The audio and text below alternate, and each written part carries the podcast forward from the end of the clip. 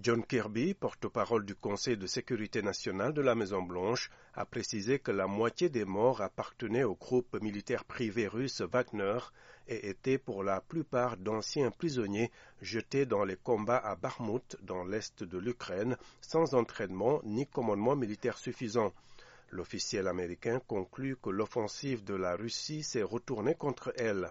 Il a en revanche refusé de se prononcer sur les pertes subies par l'Ukraine, soutenue par une coalition occidentale animée par les États-Unis. C'est à eux qu'il appartient d'en parler.